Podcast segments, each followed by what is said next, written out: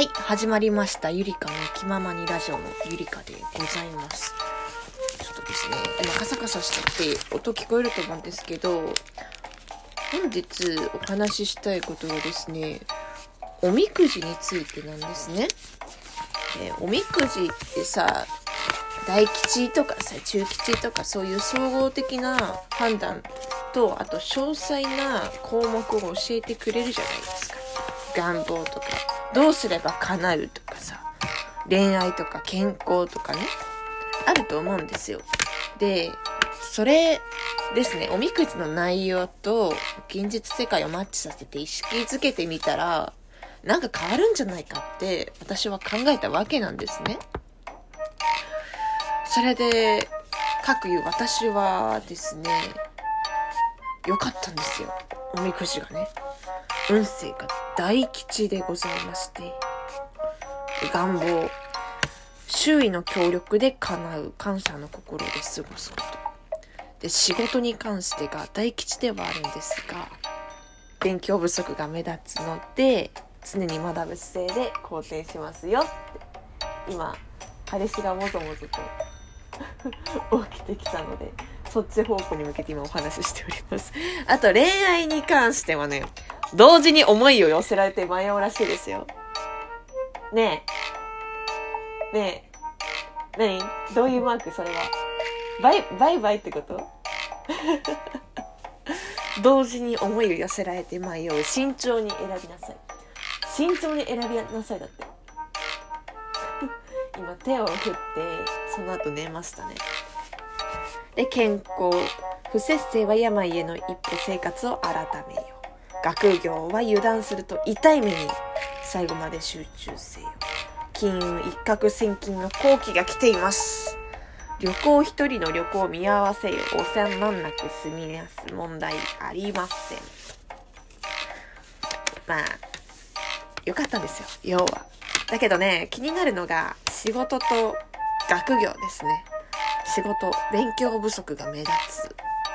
確かに最近、おごってたのはあったので、ちゃんとね、初心に帰ってノートにメモするとか、ちゃんと覚えなきゃなって思ったのと、学業に関してはね、これは疲れてるなって思いまして、1週間後の日曜日なので、1月の26日にですね、ファイナンシャルプランナー3級という試験がございます。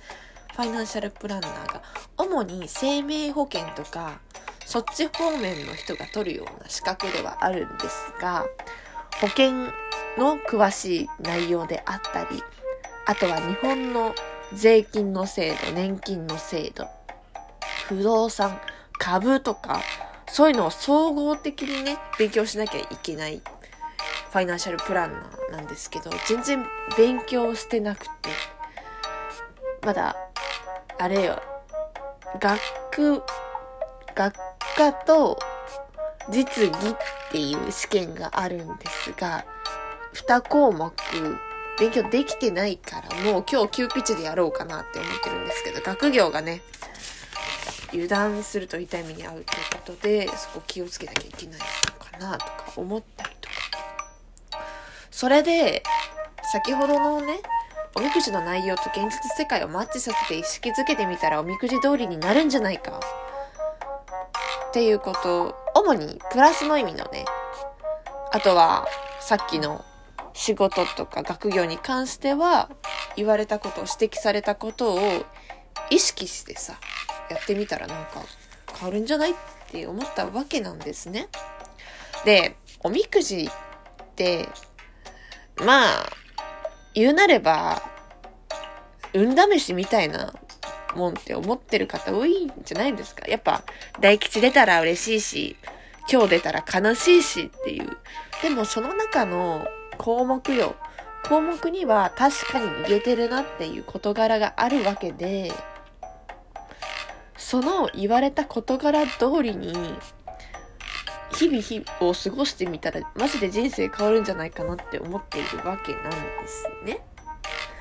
で、私がですね、こちらのおみくじの内容を実際にノートに書いて、意識づけをしたわけなんですね。